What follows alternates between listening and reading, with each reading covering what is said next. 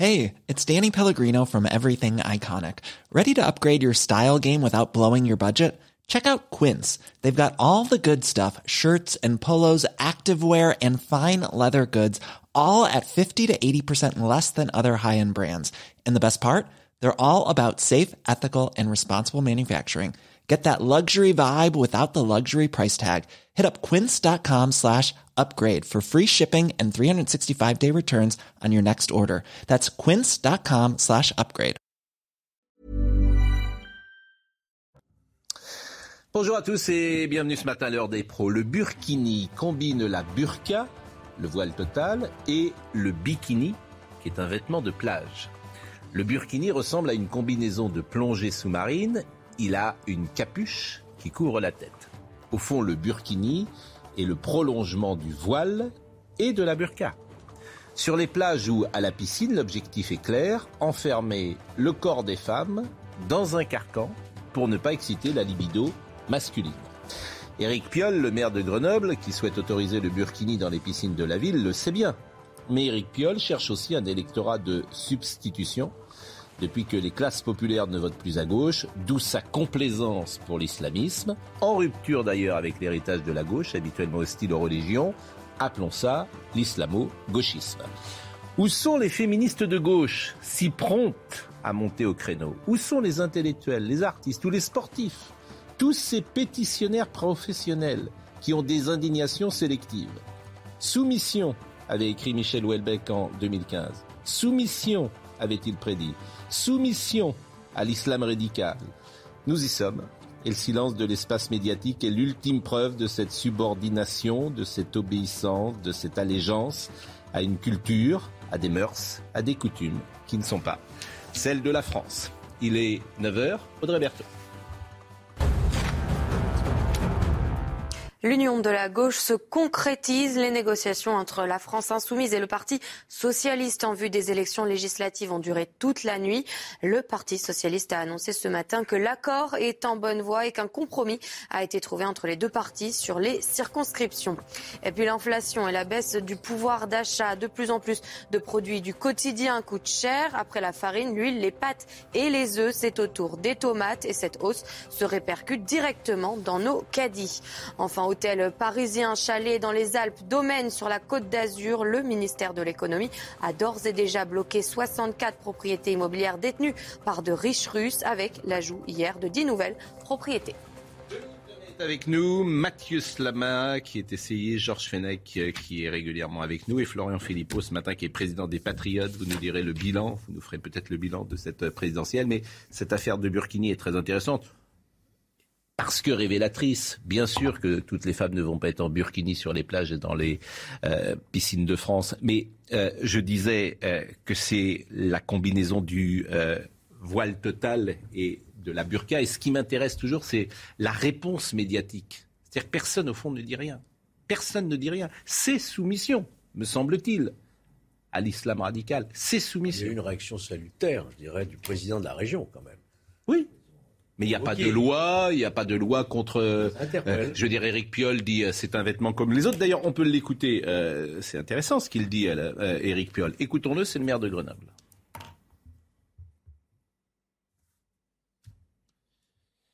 Eric Piolle, le maire de Grenoble. Tout le monde puisse se baigner comme il veut. Voilà. Il y a, en fait, on, ne peut pas tourner, y compris. Et si demain j'ai envie de m'acheter un burkini et d'aller me promener à la piscine dans un maillot couvrant, et vous me direz, ouh là là, euh, pourquoi le maire il porte une jupette euh, en plus de son maillot et pourquoi euh, tiens il a un maillot couvrant Eh bien en fait j'ai le droit. Voilà. Vous n'allez pas me regarder en me disant tiens qu'est-ce qu'il est en train de faire? Il lance une nouvelle religion. il n'y a pas de problème. Voilà. Et je peux très bien cohabiter avec une femme au sein nu comme je peux très bien cohabiter aujourd'hui avec un homme au sein nu. Et je n'ai pas à me poser la question de l'orientation sexuelle des personnes qui sont avec moi dans la piscine. Tout cela ne nous regarde pas. On est dans l'accession au service public. L'accessibilité du service public, c'est majeur. C'est fascinant quand même. Dominique Jamais. Je suis frappé par le fait que M. Piolle euh, est un musulman de tendance extrêmement libérale.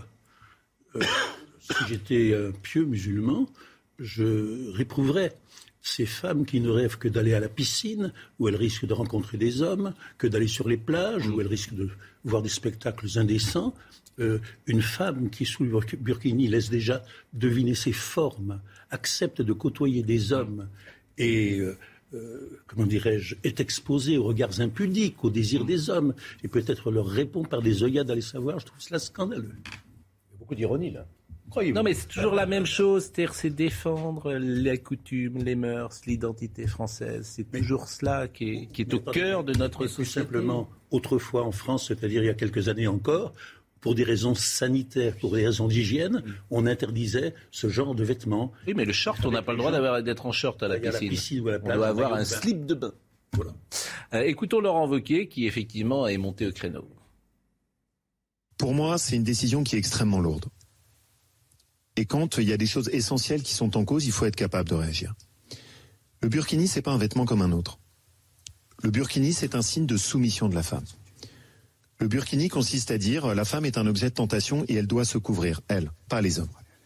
C'est un symbole de l'islam politique. Qu'un maire de la République en France aille à ce point de communautarisme, de compromission par l'islam politique est pour moi un acte qui est très grave, qui est en rupture totale avec toutes les valeurs de la République qui me sont chères, et notamment la laïcité. Et donc je ne veux pas détourner le regard. Je ne veux pas qu'on soit dans la lâcheté et qu'on fasse semblant de se dire, voilà, c'est une décision euh, d'un maire en France.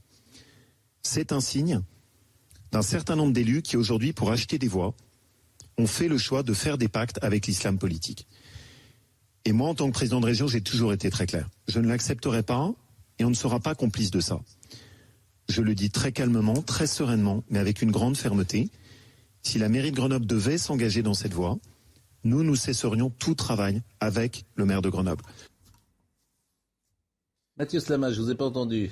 vous êtes un peu, ennuyé. ennuyé, dans, ennuyé Je, je, veux dire pourquoi. Euh, euh, fait, moi je, moi, je pense que le birkini, c'est un vêtement euh, moyenâgeux, mmh. euh, quelque chose d'extrêmement puritain, marque de la pudeur de la femme. C'est aussi quelque chose qui marque une certaine inégalité entre l'homme et la femme. Donc moi, personnellement, vous voyez, d'un point de vue moral, d'un point de vue des principes, je réprouve euh, ce, type de vêtements euh, qui, euh, qui, pour moi, sont aux antipodes de ce qui est l'esprit français, la, voilà, l'émancipation à la française, etc. Mais, et pour moi, il y a un grand mais, c'est qu'on est dans un état de droit. Et que dans un état de droit, on n'interdit pas des vêtements qui nous plaisent pas, y compris même s'ils sont les marqueurs en effet de choses qui sont très dérangeantes dans notre société. Donc soumission. Pas soumission. au, contraire, au contraire. L'islam a deux, a, deux avantages. Pour l'islam radical, il a pourquoi pas de temps en temps les Kalachnikov, mais aussi nos, nos, lois. Non, parce que justement, non, mais justement, il faut qu'on reste fidèle à ce qu'on est. On parle de l'islam radical. Oui, je, je comprends, mais moi, je, par rapport aux lois qu'on doit mettre en place, il faut pas on sacrifie notre état de droit, notre état de liberté et nos principes fondamentaux sur l'autel de la lutte contre l'islamisme, qui est une lutte extrêmement importante. Mais je pense qu'il faut qu'on le fasse en restant fidèle à, nos principes et, à nos valeurs. Voilà. Je ne voudrais, pas, voudrais pas être désagréable, mais euh, même dans un état de droit, il y a des tenues qui sont interdites. Si vous voulez aller à la piscine en tenue d'officier SS, on vous arrêtera. Si vous voulez aller à la piscine tout nu, on vous arrêtera. C'est absolument faux ce que vous dites. Il y a des tenues qui sont interdites. Tout à fait. Moi, je, Alors, je, je, précise bien évidemment, parce qu'il y avait eu une fois cette comparaison qui avait été faite sur un plateau de télévision, je précise, Dominique Jamais, que vous ne faites pas un parallèle entre euh, une tenue d'officier SS et le burkini. Oh, ça n'a rien à voir. Non, mais je le précise, le modérateur que je suis, euh, je, vous savez... je, je, donnais le premier exemple qui me vient à l'esprit. Il y a un tas de tenues qui sont interdites. Je, commence à avoir une certaine expérience de la récupération et des mots et des paroles qui sont parfois instrumentalisés sur les plateaux de télévision. Donc pour que les choses soient claires, il n'y avait pas de parallèle que vous faisiez entre ces deux tenues. Voilà. C'est tout ce que je, je, dis. dire tenue de Robin des Bois, de non, non, mais je, le précise bien. Je, n'avais pas d'arrière-pensée. C'est mieux, effectivement, de le dire. Bon. Je pense que pour une simple raison d'hygiène, tout simplement, on pourrait s'en sortir. Euh, et je ne comprends pas d'ailleurs que les piscines elles-mêmes ne le fassent pas. Moi, je suis désolé, j'ai simplement pas envie d'aller dans la même piscine qu'une femme en burkini pour une simple raison d'hygiène. Oui, mais, oui, mais attendez, euh, on nous a fait depuis des dizaines d'années, vous l'avez rappelé tout à l'heure, toute une histoire sur les shorts de bain. Oui, on n'a pas le droit. Pour des raisons d'hygiène, très bien, tant mieux. Euh, là, on est quand même dans le comble du, quand même, du pas très propre, quoi. Donc, premièrement. Deuxièmement, Euh, ce débat-là, euh, on n'en parle pas. Enfin, moi, j'ai l'impression qu'on en reparle régulièrement en fait tous les ans. Il y a une mm. petite euh, quand même poussée de fièvre parce qu'il n'est pas réglé, parce qu'il n'est pas tranché. Et je vois, hein, je vois Laurent Wauquiez qui intervient. Je suis d'accord avec ce qu'il vient de dire. Il n'y a mm. pas de souci. Mais je me dis quand même, est-ce qu'il n'y a pas un petit cynisme de leur part à parler un petit peu de la cerise sur le gâteau pour pas parler du gâteau? C'est-à-dire à parler toujours de symboles comme ça, qui sont choquants, qui ne sont pas acceptables. Bon, on, on sera tous d'accord là-dessus. Mais pour pas parler du fond du problème, c'est-à-dire qu'en fait, bah, la politique qui a organisé tout ça, qui a fait qu'on a les meilleures relations du monde avec les pays comme l'Arabie Saoudite, le Qatar, qui promeuvent ça. Ce sont ces pays-là, historiquement, mm. qui ont transformé l'islam comme cela. Euh, eh bien, ça, ça continue. voyez ça, ça continue. Faire rentrer des centaines de milliers de personnes chaque année, ça, ça continue. Et on prend absolument aucune mesure pour que ce soit même ralenti. Donc là, il y a un peu, pour moi, une, on frise l'hypocrisie. En tout cas, moi, ce qui m'intéresse toujours, c'est le deux poids, deux mesures et les réactions de l'espace médiatique. J'insiste souvent là-dessus. Je disais, les féministes de gauche, où sont-elles? Les pétitionnaires professionnels, où sont-ils? C'est ça qui m'intéresse aussi. On ne les entend pas. Vous n'avez pas une tribune de sportifs ou de, ou, les, ou de 500 artistes qui prennent leur plume. Il y a, un aspect des choses qui est intéressant. Lorsqu'il y a 30 ans, 40 ans, on allait en Espagne ou en Italie les femmes portaient des maillots de bain assez étranges qui n'étaient pas très loin de ceux qu'on portait en France en 1900. Mm. Et on a assisté à un mouvement progressif de libération des corps qui a culminé avec le topless, mm. n'est-ce pas? Avec les seins nus autorisés à la, à la plage, sur la plage. Donc, si vous voulez, une liberté du corps qui triomphait. Et là, on est dans un mouvement de régression. C'était notre premier sujet du jour. Le deuxième sujet euh, du jour, c'est euh, la comparution immédiate qu'on attend euh, d'une seconde à l'autre de cette jeune femme qui avait agressé un pompier, un pompier durant la manifestation du 1er mai. C'est une femme qui a 38 ans, vous le savez. Elle tentait d'éteindre un incendie en marge. Le pompier tentait d'éteindre un incendie en marge de la manifestation du 1er mai. Elle sera jugée en comparution immédiate aujourd'hui suite à la plainte portée par le pompier. Elle encourt trois ans de prison, 75 000 euros d'amende. Je pense que Noémie Schulz est avec nous et va pouvoir nous donner peut-être quelques indications parce que hier il y a eu beaucoup déjà de comparutions immédiates. Euh, de, personnes qui avaient été interpellées durant cette manifestation du 1er mai. Donc on attend toujours dans ces cas-là quelle sanction a été prise et qu'est-ce qui va se passer aujourd'hui. Bonjour Noémie. Bonjour Pascal. Oui, effectivement, sauf que ce que je vais vous raconter, c'est que la plupart des personnes euh, euh, qui avaient été, interpellées dimanche euh, en marge de la manifestation ont fait hier des demandes de renvoi de, du procès. Alors, on va bien préciser que c'est le droit le plus élémentaire de toute personne qui comparaît dans le cadre d'une comparution immédiate. Elle peut soit accepter d'être jugée immédiatement, soit demander un délai, le temps de préparer sa défense. Et c'est le choix qui a été fait par plusieurs des, personnes qui, qui euh, hier. Euh, je vais vous donner quelques exemples de, profils euh, qu'on a pu voir hier dans, le box. une jeune femme de 23 ans qui comparaissait pour avoir jeté notamment des bouteilles sur les forces de l'ordre et puis pour avoir porté une, une cagoule et une casquette pour dissimuler son visage. Un tout jeune majeur de 18 ans qui, d'après son avocate, était presque là par hasard dans la manifestation, renvoyé aussi pour avoir jeté des bouteilles. Un adulte de 34 ans reconnu handicapé à 80% sous curatelle renforcée, euh, qui lui aussi avait euh, jeté des, objets euh, en destination des forces de l'ordre et qui avait aussi masqué son visage. Ces trois personnes avaient un casier judiciaire vierge. Alors quand, on fait une demande comme ça de, renvoi du procès, la question qui se pose, c'est dans l'attente du nouveau procès, ils vont être jugés soit à la fin du mois de mai, soit au début du mois de juin. Qu'est-ce qu'on en fait? Est-ce qu'on les place en détention provisoire? Est-ce qu'ils sont sous contrôle judiciaire ou est-ce qu'ils sont laissés libres? Donc hier, le débat à l'audience a tourné autour de ce les, conditions euh, dans lesquelles ils allaient euh, attendre leur procès. Et ils ont été placés tous les trois sous contrôle judiciaire, notamment parce qu'ils avaient ce casier judiciaire vide, avec donc une série d'interdictions, interdiction de manifester, interdiction de porter une arme, et une série d'obligations, obligation de travailler ou de se former, obligation euh, de d'être soigné. voilà, donc les, les, les comparutions immédiates, elles vont se poursuivre aujourd'hui avec, vous l'avez dit, celle de cette femme de 38 ans, mais elle aussi pourra faire cette demande euh, d'avoir un délai pour préparer sa défense. Donc on n'a pas de, garantie sur le fait qu'on saura aujourd'hui à quelle peine elle va être euh, condamnée.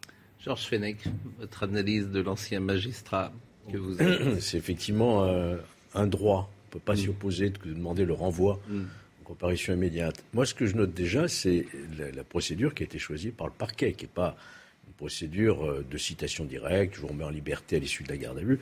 Donc là, il y a eu garde à vue de 48 heures, déferment devant le parquet et choix d'une comparution immédiate pour avoir une sanction immédiate. Mm. Donc on voit bien qu'on prend cette affaire très au sérieux et qu'on a envie d'aller jusqu'au bout. Voilà. Mais aucun mandat de dépôt. Euh, alors attendez, elle va comparaître, elle va sans doute demander, comme les autres, euh, un renvoi à trois semaines, mm. le temps de préparer sa défense, d'amener des éléments. Mm. Comment? Vous pourrez la préparer en prison?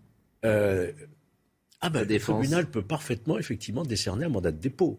C'est-à-dire un mandat de dépôt provisoire jusqu'au jour de l'audience. Il peut très bien le faire. Nous, verrons ce qui, sera fait. Attaque un pompier. Oui, non mais pas rien. Je connais votre opinion et d'ailleurs je la partage sur la gravité. Je n'ai pas d'opinion euh, particulière. vous vous dites euh, il faut qu'elle aille en prison, euh, point barre. Non, mais je dis qu'il faut qu'il y ait une sanction. comme ça. Je dis c'est pas ça. Mais oui, mais je dis qu'il faut qu'il y ait une sanction forte lorsqu'il y a une attaque forte. Vous comprenez bien que la, justice va juger une mm. personne, en l'espèce mm. une femme de 38 ans.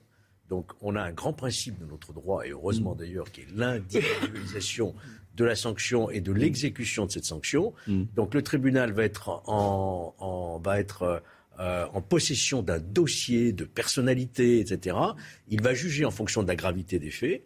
Et ensuite, vous aurez une condamnation. Alors, ça sera peut-être de la ferme, de la prison ferme, mm. c'est possible, mais mm. ça pourrait être du sursis avec mise à l'épreuve, avec à la clé une interdiction de participer à toute manifestation, qui sont des peines complémentaires.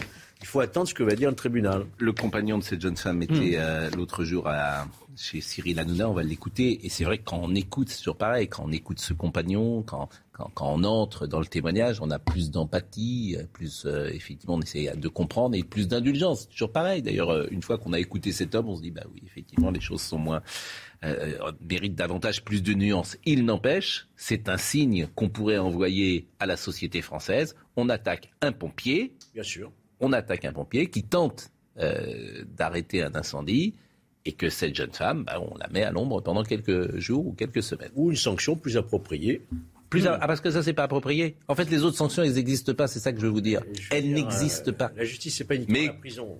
Oui, hmm. ben, écoutons. Normalement, c'est une personne aussi, euh, dans toutes les manifestations, quand les manifestants euh, se prennent un peu la tête avec euh, les forces de l'ordre, elle est souvent là pour temporiser les choses, d'un côté comme de l'autre d'ailleurs. Et là, elle y a été au départ, et on n'a pas compris d'ailleurs le raisonnement, parce que c'est pas la personne qui réagit comme ça normalement en manifestation. Et, en plus, qui a l'habitude de travailler d'ailleurs avec les pompiers parce qu'elle est médic. Euh, moi-même, je comprends pas, et elle-même, à cette heure-ci, je pense qu'elle ne doit, pas, elle doit pas comprendre ce qu'elle a fait non plus. Les pompiers, on en a eu souvent besoin dans nos mobilisations depuis pratiquement 4 ans maintenant. Ça a été nos sauveurs dans les minutes, euh, parce que des fois, on a eu des mains arrachées, on a eu des yeux, donc euh, ça a été quand même euh, bah, nos, héros du moment. Le geste, oui, il est, il est horrible. Après, moi, je m'en excuse. Je pense que si elle peut un jour venir sur le plateau, j'espère qu'elle pourra, pour s'en excuser aussi, parce que je sais qu'elle fera. Je connais son fond, je sais comment ah elle est, et il euh, n'y a pas grand-chose à dire par rapport à ça. C'est horrible.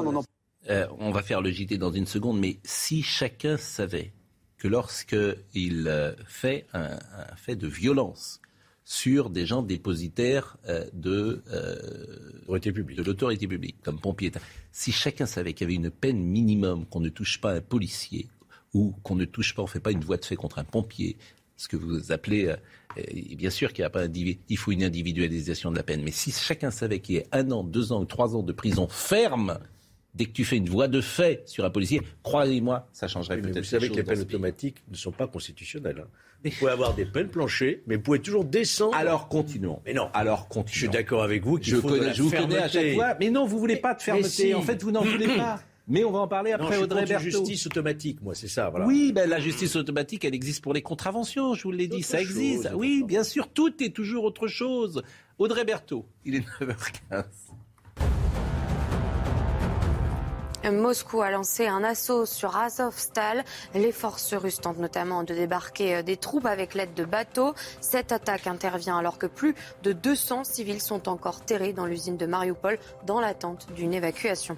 Et aux États-Unis, le gouverneur de l'État de Oklahoma a signé une loi interdisant l'avortement après six semaines de grossesse. Il dit avoir pris cette décision dans le but de protéger les enfants, une décision qui fait écho au projet de la Cour suprême dévoilé hier de mettre fin au droit à l'avortement dans tout le pays. Enfin, la Corée du Nord a lancé un missile vers la mer du Japon. En dépit de sévères sanctions internationales, une dizaine de tirs d'essai ont déjà été effectués depuis le début de l'année. En mars, le régime de Kim Jong-un avait rompu un moratoire de 5 ans sur ses essais de missiles balistiques intercontinentaux dans nos échanges, c'est que ces voies de fait, ces violences, ces refus d'obtempérer, ces incivilités, tout ça augmente depuis 5 ans, 10 ans, 15 ans, 20 ans en France. Et j'entends dans votre discours un tel laxisme ou un tel indulgence que je me dis, ça continuera toujours, puisque vous ne voulez pas prendre des mesures fortes. Non, je, je suis pour des mesures euh, fortes, comme vous le dites. non, mais vous souriez. Mais elles ne le sont pas. Elles ne le vous sont avez un pas. problème d'appréhension de la justice. Vous la comprenez pas, Pascal. Je la comprends. Vous ne la comprenez pas. Je comprends qu'il y a un Quand policier vous avez- qui est agressé et que la femme qui vous l'agresse. ça n'est pas grave C'est grave. Mais- Mais il faut des peines à la hauteur de la Mais gravité. qu'est-ce qu'il faut alors Des peines dissuasives. Mais c'est quoi Alors c'est quoi Les peines dissuasives, cette, euh, En l'espèce, c'est quoi en l'espèce, c'est une peine qui soit. Attends, je sais pas, peut-être qu'il. Elle sera peut-être condamnée à. Oui, bon, mais- Dominique Jamais. Non, mais franchement. le- la- la- Non, mais bon.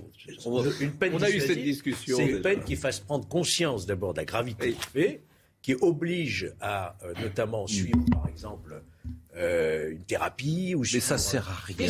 La thérapie, Mais vous- si. mais, mais vous, mais Bon, vous êtes alors on va sérieux On va faire une Tout le monde thérapie. sera content. Ah, ah, il n'y ah. aura plus d'agression sur les pompiers. Ah, ah, je pense qu'effectivement, c'est ce qu'on a. Je crois qu'il y a un modèle suédois comme ça. Tolérance zéro, c'est ça. C'est-à-dire que si tu je touches, suis pour la si, tu enlèves, si tu casses un carreau, c'est-à-dire que si tu casses un carreau, c'est ça, tu réponds immédiatement. Break window, j'ai écrit un livre là-dessus. Tolé- Je connais très bien la tolérance zéro, cas- mais même dans la tolérance zéro, il y a une application. Dans ce cas, dans ce cas précis, compte tenu de tous les éléments qui sont en notre possession, et par exemple du comportement plein d'indulgence et de compréhension du compagnon de cette dame. Bien sûr. Eh ben, là, je suis d'accord avec mon voisin parce que ça ne me paraît pas tellement justiciable de la prison. Trois semaines, ça ne va pas être suffisant. D'ailleurs, trois semaines de réflexion, c'est une véritable rééducation dont cette jeune femme a besoin pour lui faire comprendre une chose extrêmement simple. l'envoyer dans un camp de C'est que rééducation. non, non, non, non, l'éducation, l'éducation. Hein, pour lui faire comprendre Bah, Vous avez besoin de rééducation. pour lui faire comprendre, des camps de pour lui faire rééducation comprendre une chose extrêmement simple qui semble lui échapper, Mm. c'est que le métier de pompier, que ce soit dans une société capitaliste Mm. ou dans une société communiste, c'est le même métier, les mêmes gestes pour les mêmes fins. Et ça, elle semble ne pas l'avoir compris. C'était pas un pompier au service de l'ordre de l'ordre social qu'elle combat. C'était un pompier qui voulait éteindre un feu. C'est quand même pas sorcier. Euh, euh, un policier qui a été agressé, vous avez peut-être vu ces images hier, c'était à Aubervilliers. On- Alors évidemment, c'est un fait divers. euh, il y en a des dizaines comme cela. Des policiers ont été agressés porte d'Aubervilliers. Vous allez peut-être voir euh, cette séquence. Porte de Clignancourt. La dame a été blessée au visage. La policière s'est vue euh, dé- délivrer trois jours d'incapacité temporaire euh, de, de travail. Bon, ça, c'est la réalité du, de ce pays. Je ne sais pas si vous êtes déjà passé porte de Clignancourt ces derniers temps. euh, Florian Philippot. Ça, c'est la France d'aujourd'hui. Voilà. Et personne Mais, ne, fait Nous, rien. on avait notre, euh, notre premier QG juste à côté. Oui.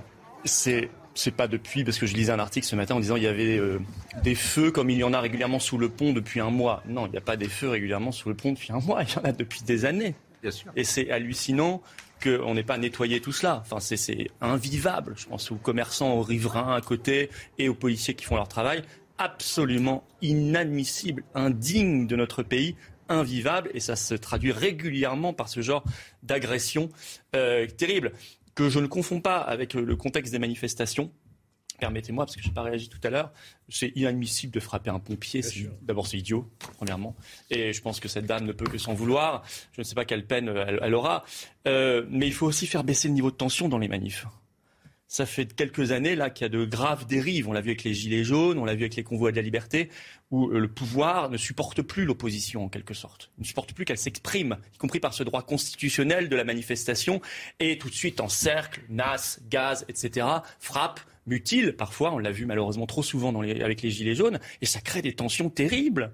Et ça crée des divisions, je vais vous dire, entre des gens qui ne devraient pas se diviser. Un pompier et cette dame, je suis sûr qu'ils ont à peu près le même revenu. Ils ont à peu près la même condition il y a sociale. des milliers de manifestations en France, il n'y a jamais un souci. Euh, les policiers ne font que répondre à des y a pas de violences qui existent dans des manifestations. A pas de pas les policiers qui euh, déclenchent les violences. Moi, j'ai eu semble-t-il. 18 mois, j'ai fait 18 mois de manifestation. On va reprendre d'ailleurs, Oui. pour votre information. Euh, il n'y a jamais eu de souci parce que vos manifestement, vos, ma seule crainte, militants sont plutôt calmes. C'est des militants parce qu'on organise, parce qu'on a un service d'ordre, parce qu'on a des vigilants, on a des bénévoles. Il y a des dizaines à chaque fois de, professionnels et de bénévoles qui encadrent les manifestations. Il n'y a pas eu un souci. Non, on n'a pas eu de souci. Mais la seule crainte, je veux dire, en 18 mois, c'est quand même malheureux. Hein. Moi qui suis quand même d'un courant, si vous voulez, euh, légaliste, ma seule crainte à chaque fois, c'était plutôt, je regardais toujours du côté du service de police pour voir si on n'allait pas avoir une provocation. On a une information intéressante là. Hein. Pourquoi vous allez manifester? On est en pleine élection. Attendez le résultat des élections. Pour on est en pleine élection législative. Oui, oui, oui. Mais je manifeste pas là. Mais vous manifestez le principe de manifester. Vous allez ah dire, vous venez de nous dire, on a, on a, on a décidé de reprendre les manifestations. Ah bah parce qu'il y a des problèmes qui sont pas réglés. Vous savez, mais vous manifestez pour le pass sanitaire. Le pass sanitaire est levé. Non, bah non, il n'est pas levé. Par exemple, il n'est pas levé à l'entrée. Le pass sanitaire n'est pas levé à l'entrée des hôpitaux en France mm. et des EHPAD. C'est vrai que des gens, ah attendez, des gens non vaccinés qui payent l'entrée à l'hôpital parce qu'ils doivent faire un test payant. Il y a toujours des dizaines de milliers d'infirmières, justement, de pompiers, beaucoup, euh, de militaires, etc., qui sont suspendus encore aujourd'hui. Et puis, j'ai entendu On. Macron nous dire que le pass vaccinal pourrait on va marquer une pause. Je remercie Noémie Schulz qui était avec nous euh, ce matin. Euh, on, va avoir un témoignage d'une très grande gravité et dramatique dans quelques instants. Marc Doyer, je ne sais pas si vous vous souvenez de Marc Doyer, on l'avait reçu ici, on l'avait fait témoigner, sa femme était atteinte de la maladie de Creutzfeldt-Jacob. On avait prévu de l'inviter ce matin. Elle est dans le coma. Euh, sa femme, elle était dans le coma depuis quelques jours et elle est décédée.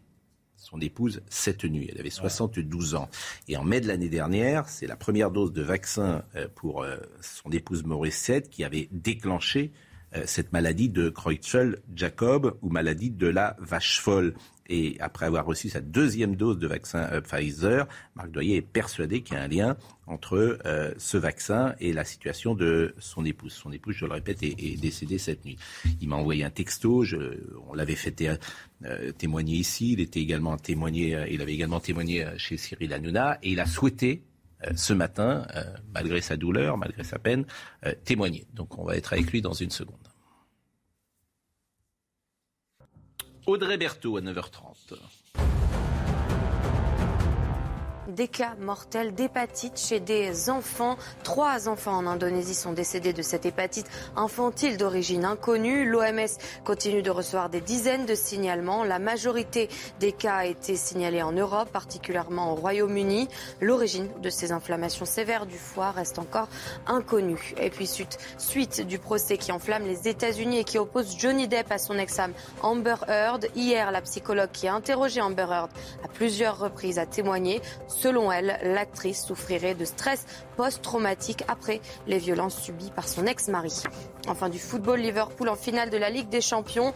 Les Reds se sont imposés hier soir en Espagne face à Villarreal. Score final 3-2 pour les Reds. Et on connaîtra ce soir l'adversaire de Liverpool à suivre sur Canal+, le choc Real Madrid-Manchester City. Grand match ce soir avec Benzema, bien évidemment. Euh, Marc Doyer est avec nous et je le remercie. Bonjour, euh, monsieur Doyer. Bonjour. Euh, je sais combien les mots sont inutiles, bien évidemment, dans les circonstances que vous traversez. Euh, votre épouse est décédée il y a quelques heures. Euh, nous avons ensemble échangé des textos en début de matinée. Vous avez souhaité témoigner. Elle est décédée à 72 ans. Vous êtes avec vos enfants Oui. Voyez? Il y a Romain, mon fils, et puis il y a Christelle, euh, la fille de Morissette d'un premier mariage. Derrière, il y a Corinne, mais elle ne veut pas apparaître parce qu'elle est, elle est ravagée. Voilà, de toute façon, il n'y a pas d'autre mot. Ça, se passe comme ça. Dans ce genre de moment, on, peut, on peut être ravagé. Alors quand je disais évidemment que les mots sont inutiles, euh, nous le savons tous, et, malgré tout, on ne peut avoir que de la compassion et, de l'empathie et, vous adresser euh, nos condoléances les plus sincères dans ce moment que vous traversez. on vous avait reçu l'an passé. Euh, votre épouse avait donc euh, reçu une première dose de Pfizer et 15 jours après, elle avait reçu une deuxième dose et c'est là qu'elle a déclenché la maladie de Creutzfeldt-Jacob. Et depuis, vous avez rejoint l'association Verity France pour obtenir des réponses. Et vous en êtes le porte-parole. Est-ce que vous savez aujourd'hui s'il y a un lien entre le vaccin et la maladie que votre épouse a déclenchée? Alors déjà, tout, d'abord, Pascal, je, tenais à préciser pour que les gens qui nous écoutent, euh, ça soit bien clair, c'est que on s'est parlé hier matin et Morissette était encore, encore vivante et vous m'avez appelé très gentiment parce que vous vouliez me faire témoigner. Donc, et je vous avais dit, bon, c'était pour hier matin, vous-même, on ne pouvait pas faire le témoignage, et vous m'avez proposé de le faire ce matin, c'est vrai que je vous avais dit, je ne sais pas dans quelles conditions je serai. Ce matin, j'ai longuement réfléchi avant de me présenter devant vous, parce que je me suis dit, ça peut peut-être choquer des gens de, me voir là, à chaud déjà, mon épouse euh, à peine décédée, déjà d'être dans les médias, et puis finalement, si je suis là devant vous ce matin, c'est parce que je veux délivrer un message d'humanité, d'espoir, et surtout... Euh, euh, il faut continuer de, d'en parler parce que derrière, moi j'ai passé là dix mois euh, à côté d'un lit médicalisé. Et justement, pendant ces dix mois, ça a permis aux médecins qui m'accompagnaient euh, de finalement me dire très rapidement qu'ils ne croyaient pas à la forme normale de Creutzfeldt-Jacob. pour répondre à votre question, le médecin qui a signé euh, l'acte de décès euh, cette nuit à, 1h50 là, a, marqué euh, sur le sur l'acte de décès qu'il y avait un, lien éventuel avec avec le vaccin. Donc il faut savoir que dans cette maladie, cette maladie, elle se termine pas comme ça. cette maladie, normalement, les gens, bien souvent, ils sont sédatés, sédatés, sédatés et ils finissent par euh, mourir tellement ils sont sédatés parce que le cœur s'arrête, ou alors ils font des, des, problèmes pulmonaires. Morissette, euh, jusqu'à 48 heures, allait mieux. C'est-à-dire que la semaine dernière, on commençait même à arriver avec elle à communiquer euh, en clignant des yeux. Christelle, qui est là à côté de moi, est venue samedi, elle lui a fait un soin de visage et, et Morissette éprouvait de la satisfaction, elle nous l'a montré avec le regard. Donc il s'est passé quelque chose entre, euh, bah, entre dimanche et, il y a deux jours qui est inexplicable. Euh, il y a eu de nouveau une aggravation, mais ça en quelques heures. Je veux dire, c'est que moi, le, dimanche matin, euh, comme d'habitude, les, soignants sont venus, on a fait la toilette, on l'a mis sur le côté. Comme elle faisait à chaque fois, elle grimaçait un petit peu parce qu'elle avait horreur de ça, parce que d'abord c'était une femme coquette et elle avait horreur qu'on la prenne, qu'elle en soit à cet état-là, parce qu'elle se rendait compte de tout. Il faut savoir que ça aussi, c'est important de le dire, c'est que elle est décédée donc euh, hier soir, mais jusqu'à encore 48 heures, elle ouvrait les yeux, elle donnait des signes, elle avait des signes de conscience, elle me regardait. Donc, elle est décédée alors qu'elle était plus du tout sédatée et que depuis un mois et demi, il n'y avait plus de cloning c'est-à-dire plus de tremblements. Ce qu'on trouve dans cette maladie de la vache folle, c'est des tremblements affreux. Et c'est pour ça d'ailleurs qu'on sédate les gens. Euh, et malgré tout, elle, ouvrait les yeux, euh, elle était là, c'est-à-dire que son cerveau était effectivement euh, était atteint, mais c'était pas atteint suffisamment pour expliquer qu'elle ait plus de tremblements, parce que certains spécialistes vont peut-être vous dire, parce que moi j'ai appelé le, neurologue de l'hôpital qui l'a pris en charge l'année dernière mois d'août, il y a un mois de ça, parce qu'on était surpris par l'amélioration. Et justement, je lui ai posé la question suivante. Je lui ai dit, mais est-ce que ça arrive que dans cette maladie, d'un seul coup, il n'y ait plus de tremblement Il m'a dit, oui, ça peut arriver, mais c'est toujours accompagné d'une perte totale euh, au niveau cérébral. Ce qui n'a pas été le cas. C'est-à-dire que ça a été le cas là juste les deux derniers jours. C'est-à-dire qu'elle est tombée dans le coma, on ne sait pas pourquoi. Euh, je voudrais aujourd'hui vous livrer vraiment un message. Il euh, faut, remettre de l'humain dans tout ça. Moi, j'ai passé dix mois au chevet de ma femme et je le regrette absolument pas parce que en fait, euh, je crois que j'ai encore eu plus de complicité avec elle les derniers mois que pendant 40 ans. Parce que pendant 40 ans, finalement, c'est facile d'aimer quelqu'un pour son physique, pour ce qu'elle représente. Mais croyez-moi que c'est beaucoup plus difficile de l'accompagner dans des moments comme ça et d'arriver encore euh, à s'aimer. Donc ça, j'ai réussi à le faire.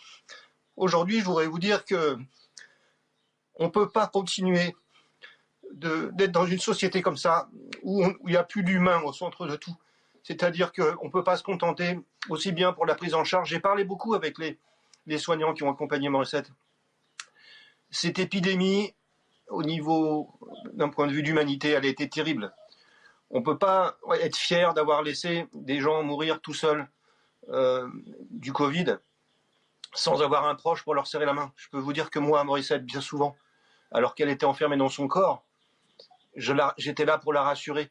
Donc j'imagine même pas les gens qui sont morts à l'hôpital tout simplement parce qu'à un moment donné, euh, les gens qui nous gouvernent ou les médecins ont perdu tellement d'humanité qu'ils sont même pas capables de se dire bah après tout le proche on le laisse venir, on le protège à outrance, mais on peut pas laisser euh, la personne qui va mourir partir comme ça sans avoir euh, des gens qui l'aiment autour autour d'elle.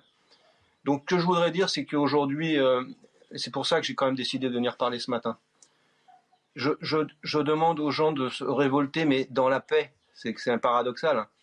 Mais il faut absolument, c'est le moment, là, il va y avoir de nouveau des élections. Il faut absolument remettre au centre de tout ça l'humain. Parce qu'aujourd'hui, quand on nous parle de vacciner des enfants, quand on nous parle. Il y a, des gens qui sont tombés malades, qui sont morts du Covid, mais il y a aussi beaucoup de gens qui sont tombés malades de ces vaccins. Euh, il y a des choses effroyables. Moi, j'ai reçu beaucoup de témoignages après être passé chez vous. Euh, vous savez, j'ai fait une autre émission euh, un peu plus populaire où c'est pareil, je reçois des messages encore tous les jours. On ne peut pas ignorer tout ça et on ne peut pas se contenter de, penser que ce sont que des numéros. Il y a des vies humaines. Vous voyez, moi, euh, avec mes enfants, là, on nous a pris 20 ans, là. On nous a volé au moins 20 ans. Alors peut-être qu'on va me dire, oui, mais c'est arrivé a 50 personnes.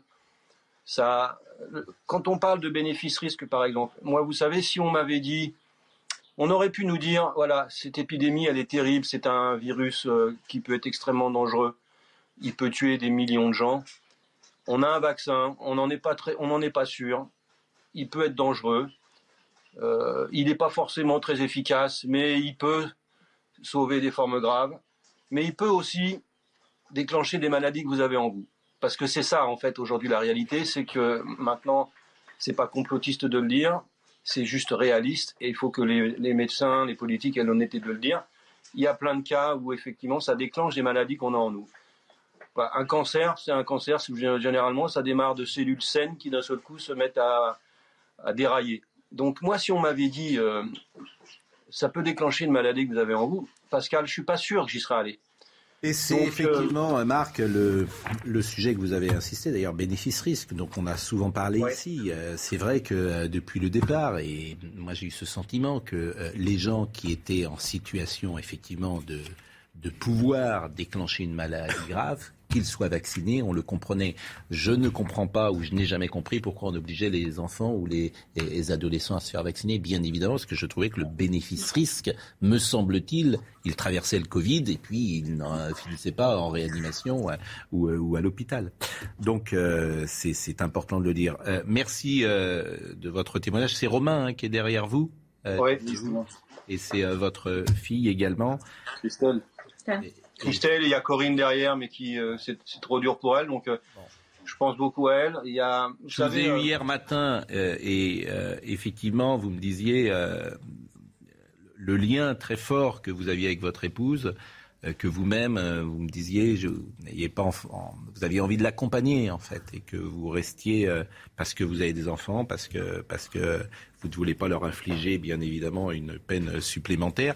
Mais ce que vous avez dit de la façon dont vous avez accompagné votre épouse sur ces dix derniers mois et je crois a touché tous ceux qui nous écoutent ce matin, Marc. Donc une nouvelle fois, c'est très difficile d'ailleurs de, vous dire des choses parce que les mots ne servent à rien, mais on ne peut que penser à vous. C'est très gentil. Ce que je voudrais dire, si vous me permettez, dernière chose, je pense que on doit nous laisser la liberté de choisir. Voilà. Et, encore une fois, on peut pas, on peut pas, on peut pas continuer d'accepter cette société où là on veut nous contraindre et, et, en fait, euh, on, ne nous donne pas tous les éléments. Donc, à partir du moment où on nous dit pas toute la vérité, vous savez, moi, je suis très, je ne sais pas si des gens peuvent avoir la réponse si vous l'avez vous, mm. mais je suis très étonné par exemple qu'on ait classé secret défense un, problème d'épidémie. Donc euh, peut-être que nos dirigeants euh, euh, voilà, nous ont caché des choses, mais il faut quand même savoir que c'est nous qui les mettons là où ils sont. Donc je pense que quand même la majeure partie des Français sont assez adultes pour pouvoir comprendre et pour pouvoir choisir. Ce que vous venez de dire est important sur le secret défense. J'ai vu ça passer effectivement ces derniers jours. Euh, c'est-à-dire que tous les documents Covid aujourd'hui ne seront disponibles que dans 50 euh, ans. Que dans 50 ans. Pourquoi? euh, D'abord, je voudrais. Enfin, je, l'ai fait ce matin par texto, mais je voudrais témoigner à, Marc et Romain Doyer. C'est complètement le hasard que je sois en même temps sur le plateau. Mais il se trouve qu'on se connaît un petit peu parce que j'ai essayé un petit peu de les aider en leur donnant la parole, notamment en manifestation. Je suis bouleversé par, euh, la disparition de Morissette et je voudrais vraiment leur témoigner toute mon amitié et toute mon affection dans ce moment extrêmement compliqué. Euh, je, je, oui, pour répondre à votre question, les conseils. je fais juste une parenthèse. D'ailleurs, la difficulté pour nous, hein, et pour moi en tout cas, c'est de ne pas euh, apparaître comme des porte-parole des anti-vax. C'est pas. C'est pas du tout notre ligne éditoriale. Si vous avez entendu le discours de Marie Doyer, il est euh, vraiment euh, non mais je, je suis, que ça. Je suis d'accord. Alors que dans vos manifestations, parfois, il y avait ce courant de pensée, disons-le, de gens qui étaient anti-vax. Bah, Ce qu'il faut écouter, c'est le discours. Ce qui est dit, c'est un discours de liberté. Je le précise. Et, de vérité. Je le précise. Et il se trouve qu'effectivement, les conseils de défense sanitaire sont couverts par le secret défense. Et c'est pour cela d'ailleurs qu'il y a des conseils de défense sanitaire et non pas simplement des réunions interministérielles mm. comme ça aurait dû être. Et c'est un véritable scandale. Et le Premier ministre a le pouvoir de lever le secret défense. Il doit le faire. Nous, on avait lancé une pétition à ce sujet sur la vaccination. C'est un scandale d'avoir par le pass sanitaire puis le pass vaccinal mm. et également des obligations dans certains métiers forcer des gens pour qui la balance bénéfice-risque n'était pas favorable à se faire vacciner. Et nous devons avoir non seulement la vérité, mais aussi que la justice soit faite. Euh, en tout cas, hmm. l'heure n'est sans doute pas à la, polémique précisément sur le pass sanitaire. Ce qui m'intéresse effectivement, c'est sur le vaccin, effectivement les effets indésirables, bien sûr, euh, du vaccin. On a été les seuls euh, ici à donner la parole parce qu'il y en avait manifestement de ces effets indésirables. Et on était toujours, je le disais, sur une ligne parce qu'il ne s'agit pas de remettre en cause toute la vaccination ou de contester euh, évidemment euh, l'efficacité de ce vaccin. En tout cas, Marc, je vous remercie vraiment de ce témoignage. Je vous remercie vraiment. merci, bah, merci à vous. C'est vrai que vous savez, c'est symbolique parce que c'est vous qui m'avez donné la parole en premier. Ça a changé beaucoup de choses. Je reçois beaucoup de messages. Moi, je me rends pas compte. Je suis dans ma grotte depuis huit mois là. Je, pense que Morissette d'ailleurs a décidé de partir parce que elle voulait que je sorte de cette grotte. Hier soir, il s'est passé une dernière chose, mais vraiment, je veux vous parler, vous donner de l'espoir parce que justement, pourquoi il faut accompagner. Moi, j'ai vu quand même. Je pense que il faut aussi se poser la question aujourd'hui sur notre système de santé, ou quand quelqu'un comme moi choisit plutôt d'aller gérer une pathologie aussi grave à la maison, euh, avec j'ai imposé des choses à mes enfants qu'ils auraient jamais dû voir, par exemple. Et hier soir, en fait, Morissette, vers, euh, vers 20h, elle s'est arrêtée de respirer complètement. Avec Roman, on a cru qu'elle était décédée. Et on voyait son cœur qui battait sous, sous sa chemise. Et puis, d'un seul coup, euh, elle s'est mise petit à petit, mais ça a duré, ça m'a paru être très très long. Elle, elle s'est mise à respirer de nouveau, mais ça a duré des minutes et des minutes. Et là, je me suis vraiment dit, et je lui avais dit, écoute, reste encore avec moi un petit peu, quelques heures, si tu peux, quelques jours. Et j'ai eu vraiment l'impression que finalement, elle avait simplement envie que je m'endorme euh, sans, sans avoir, sans la voir morte à, à, mes côtés et que je me rende compte de son départ à mon réveil. Et en fait, c'est ce qui s'est un petit peu passé. C'est simplement, voilà, c'est mon fils quand même à minuit. Il faut, faut aussi que les gens se rendent compte de tout ça. Ben, Bénéfice, risque, ceci, cela. Derrière, il y a des vies, il y a des drames. C'est Romain à minuit qui m'a réveillé en sursaut en disant papa, papa, je crois qu'elle respire plus. Vous vous rendez compte que voilà, j'ai aussi, euh, je, me sens coupable. J'ai fait subir ça à mon fils, mais en fait, c'est parce que non, je suis pas coupable. C'est parce qu'aujourd'hui, on est vraiment dans une société qui est devenue ignoble. Donc on a le pouvoir tous ensemble de changer ça. Moi, je suis apolitique, j'ai eu des engagements politiques, mais c'était des engagements citoyens. Euh, je suis pas anti-vax, je suis anti ce vaccin parce que malheureusement, j'ai des éléments qui, voilà, qui, font que. Mais encore une fois, je respecte. Hein, si mm. les gens veulent se faire 10 euh, mm. piqûres par jour de, du dit vaccin, ça me pose pas de problème. Simplement, moi, je veux pas qu'on le fasse ni à moi, ni à mes enfants, ni à, mes petits enfants. Merci. Je pense euh... doit souffler dans ce pays un vent de liberté, Pascal, parce que sinon, mm. sinon, on va devenir des animaux. Voilà. Bah, écoutez, merci euh, d'avoir témoigné ce matin et, une nouvelle fois euh, pour votre famille, pour vous on ne peut que vous adresser nos, les, condoléances euh, qui sont ouais, euh, dans ces cas-là. Merci, merci, à, vous. Vraiment, merci d'avoir témoigné euh, ce matin et bon courage. Bon courage à vous. Au revoir. au revoir. Il est 9h46, Audrey Berthaud. Pas d'union de la droite nationale pour les élections législatives. 550 candidats de reconquête se présenteront donc seuls en juin prochain. Annonce faite par le parti d'Éric Zemmour hier. Et puis Eric Piolle, entre Burkini et Topless, son cœur balance. Vivement critiqué pour ses prises de position concernant le Burkini, le maire de Grenoble a fait une sortie étonnante hier soir. S'il évoque toujours la possibilité de porter un Burkini dans les piscines municipales de Grenoble, il propose également que les femmes nagent en topless. Enfin, Renault va bientôt fermer l'un de ses sites se trouvant près d'une zone de non-droit et de trafic. Le groupe français vise le site de Vaux-en-Velin dans le Rhône. En décembre prochain, il fermera pour des raisons de sécurité, mais également de rentabilité. Un mot sur le Covid avec euh, les 67 000 cas euh, nouveaux euh, confirmés. Il y a 22 000 personnes qui sont toujours hospitalisées. Il y a eu 120 décès ces dernières heures. Et il y a 1498 personnes qui sont en soins critiques. Manifestement, Omicron et ne n'envoie pas, et c'est une bonne chose, euh, autant de personnes euh, à l'hôpital ou en réanimation que les autres variants. Un mot également sur Pfizer, parce que j'ai vu que le groupe pharmaceutique Pfizer a enregistré un chiffre d'affaires de 25 milliards de dollars au premier trimestre, une hausse de 77%. 77% sur un an, évidemment, euh, en grande partie grâce aux revenus issus de la vente de son vaccin contre le Covid-19. 77%. Je ne comprends pas qu'il puisse y avoir un secret défense sur ces questions-là. Eh oui. D'ailleurs. Euh, ça nourrit, en fait. Non, mais, moi, je ne l'accepte pas, mais en tant que citoyen. Oui, bien sûr. Cette, euh, cette opacité. Bien sûr. Et, au nom de quoi, finalement? Et d'ailleurs, je rappelle quand même qu'il y a des procédures qui sont en cours. Vous avez des parquets, des juges d'instruction qui sont saisis, des milliers de plaintes. Hein, et, et qu'un juge a la possibilité de demander à une commission également la levée euh, du secret défense.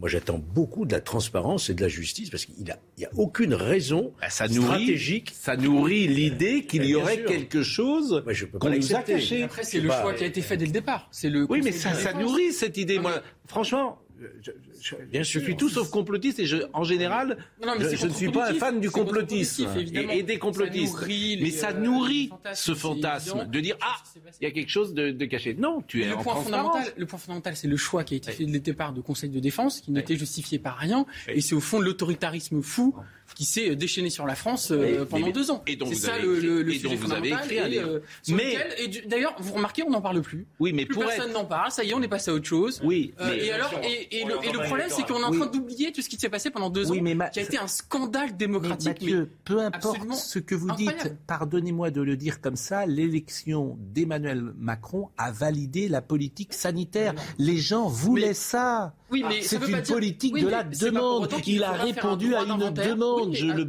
je le dis depuis euh, deux ans parce que je pense que, c'est les gens ont peur, ils ont eu peur et, ils voulaient cela. Donc il y a eu une élection, ils auraient pu dire, ils auraient pu dire, on n'est pas d'accord avec ça. Vous avez raison, vous avez complètement raison. En revanche, on peut espérer que dans les prochains mois et les prochaines années, certains se réveillent premièrement, que on puisse découvrir certaines choses sur les pratiques, voilà, et que finalement, hmm. peut-être que dans l'opinion euh, il y ait euh, une prise de conscience sur ce qui s'est passé. Voilà. Moi, c'est l'espoir que je formule. Dominique Jamais et Florian Philippe. Vous avez raison sur le fond. Dominique Jamais. Deux mots. Euh, il s'agit évidemment d'un détournement de la procédure de secret défense dont il est concevable qu'il soit applicable à des questions militaires, à des questions de défense, et non pas à des questions de santé.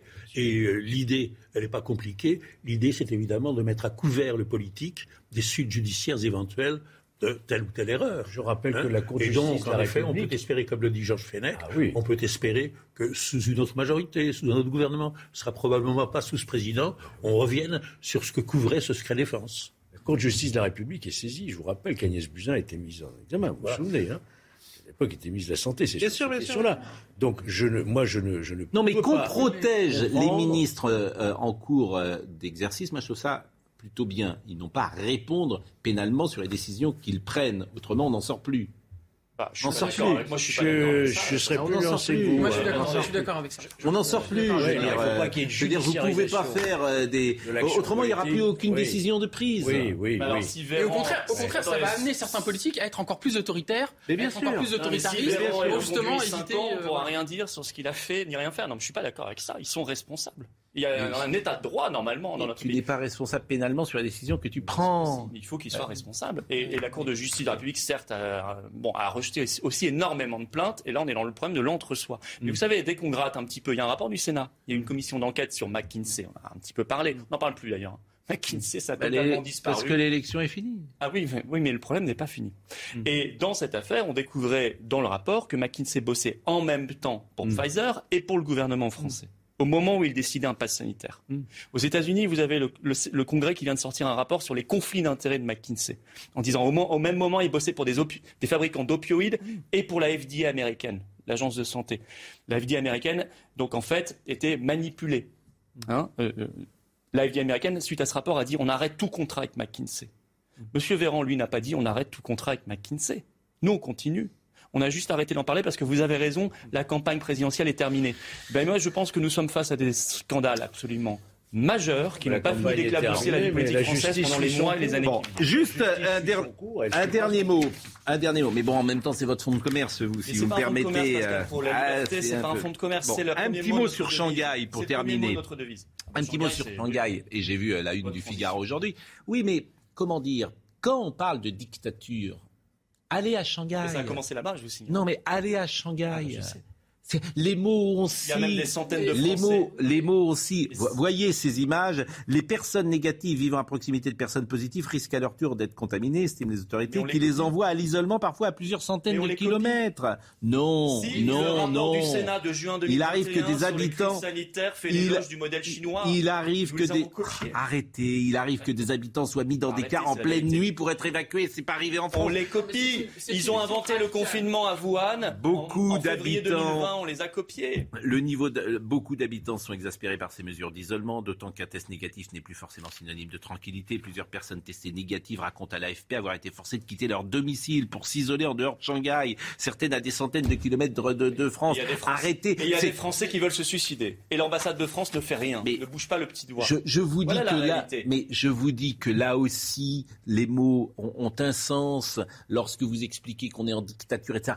Arrêtez C'est notre laboratoire, la Chine. Vous pouvez dire qu'il y a eu des mesures autoritaires, directives, tout ce que vous voulez. Franchement, on ne peut pas m'accuser ici d'avoir euh, soutenu cette politique du Covid, mais c'est pas Shanghai. Qui a inventé le confinement sanitaire? Les Chinois. Qui l'a copié Les Français. Non, mais chez nous, il y a eu un débat démocratique. Ah bon? Il y a eu l'Assemblée nationale. Et puis c'était pas de la même manière. Il y a eu le Conseil constitutionnel. Non, mais attendez. La pause. La pause, j'ai les 50 Le Conseil constitutionnel et l'Assemblée nationale ont été des paillassons. Oui, mais peut-être. Mais au moins, le Conseil d'État aussi, d'ailleurs. En Chine, c'est pas le cas. Vous restez jusqu'à 10h15 euh, avec nous. Et je le dis pour notre invité tout à l'heure qui va venir euh, sur notre plateau, Jean-Louis euh, Fiamenghi pour Top Action, entretien euh, avec Guillaume Fard, euh, top action face aux crises. On en parlera tout à l'heure. Mais c'est vrai que c'est un sujet intéressant. Et comme tout le monde, alors vous, vous êtes dans votre rôle, vous faites votre business là-dessus. Mais si, bah si. Non, mais franchement, c'est insultant de dire ça. Je fais pas du tout de business là-dessus. Je défends des C'est votre fonds de commerce. Mais, c'est pas un fonds de commerce et vous le savez.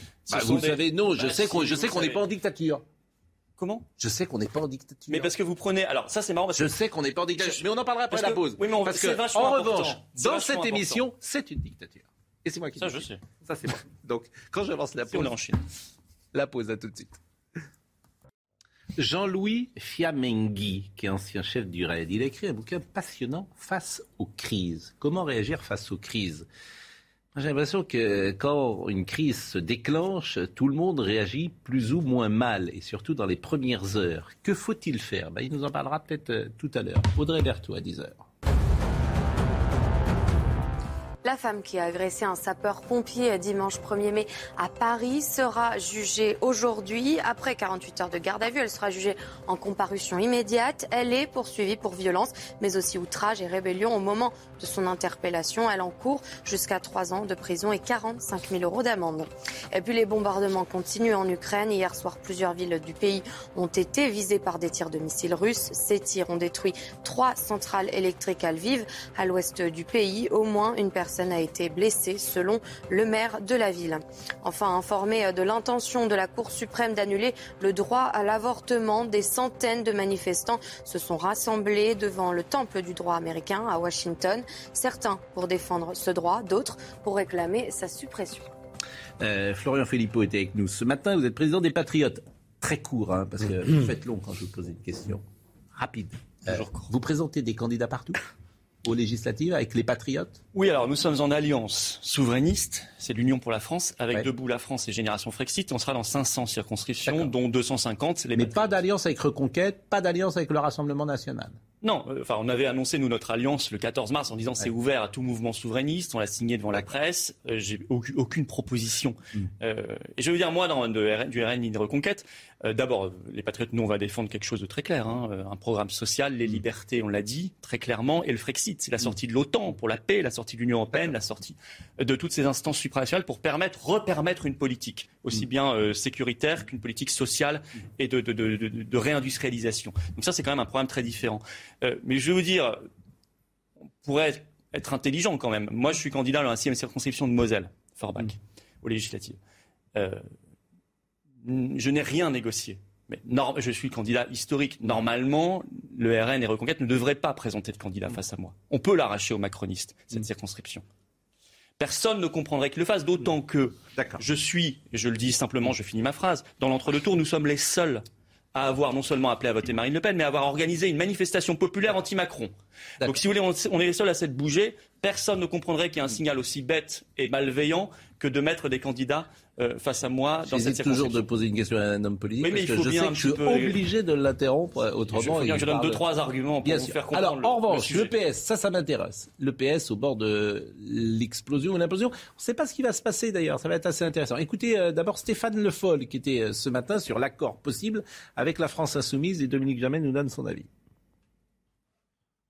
Est-ce qu'avec le PS, ça va se faire? J'imagine qu'après avoir euh, annoncé euh, qu'il n'y avait aucun problème euh, idéologique ni politique, puisque c'est quand même ce qui s'était passé lors de la première rencontre, je ne vois pas comment le PS va reculer ou renoncer à un accord.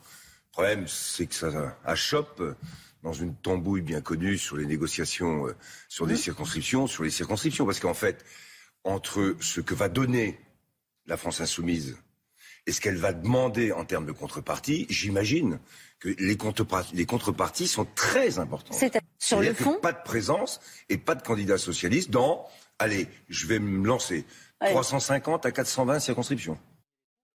Le tweet également de Bernard Cazeneuve, il est intéressant, euh, puisque lui, euh, très clairement, il dit parce que je suis fidèle au socialisme républicain et que je le resterai, je ne pourrai en conscience et en responsabilité demeurer dans le parti dont les dirigeants auront oublié ce qui le font et perdu euh, leur boussole. Dominique Jamais. Oui, et vu l'évolution des négociations qui semblent se diriger vers un accord, Bernard Cazeneuve annonce très clairement son départ du Parti socialiste et un certain nombre d'autres personnalités, d'autres personnes connues, Hollande, Hidalgo, vont probablement faire autant. C'est la scission, c'est l'éclatement et peut-être la disparition. Et je dois dire que dans un, je vais être franc, dans un premier temps, ma réaction, comme celle de beaucoup de gens, c'est un peu de ricaner cette tambouille, ces discussions interminables sur les circonscriptions, sur les accords, sur combien on en aura, où est-ce qu'on va les avoir, etc. Et euh, ce serait être un peu sévère, parce qu'au fond, cette discussion, du point de vue des socialistes, pour ce qui concerne je veux dire, le Parti socialiste, se passe à deux niveaux. Il y a le niveau des principes et des convictions, il y a le niveau des intérêts, mais de la représentation. Et je comprends très bien Olivier Faure, qui est euh, le dépositaire actuel du Parti socialiste, de ce qu'il en reste, qui essaie de sauver tant bien que mal quelques circonscriptions, un groupe parlementaire. Surtout la sienne, parce qu'il a envie d'être député, parce qu'on lui donnerait la députée, on lui donnerait une circonscription où Mélenchon a fait 33%, parce qu'il pense Oui, aussi, ou mais 36% absolument, même. Il pense à lui, Mais un peu, Là, Olivier vous, Faure. là, vous revenez au ricanement.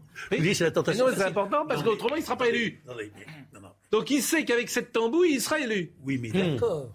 Mais euh, il est compréhensible que le premier secrétaire du Parti socialiste souhaite que le Parti socialiste continue à être rep- représenté à l'Assemblée. Il ne pourrait pas l'être par ses propres forces. Donc, il accepte une alliance. Cette alliance, mortifère. il cette alliance mortifère, Ah oui. il l'accepte euh, insolite, euh, euh, déplaisante, malvenue. Il l'accepte aux dépens de ce qu'était le Parti socialiste. ah oui, Ah, cette mais- alliance est conclue. c'est ennuyeux quand même. Mais, mais à qui le dites-vous? Mais cette alliance, elle est conclue au rebours Hmm. de l'évolution du Parti socialiste depuis maintenant 30 ou 40 ans, c'est énorme, d'où le grand nombre de démissions qu'il va y avoir. Hmm. Mais un Parti socialiste qui serait absent de l'Élysée, c'est quelque chose qui est difficile à accepter pour beaucoup de socialistes Non, mais- également. Juste, on, on pose le problème à l'envers. Enfin, quand j'entends Bernard Cazeneuve dire euh, le PS se trahit, enfin, Bernard Cazeneuve a fait partie d'un gouvernement qui est le principal responsable de la déroute du PS. C'est un gouvernement qui a fait une campagne euh, à gauche et qui a mené une politique de droite une fois au pouvoir, euh, avec euh, des réformes du droit du travail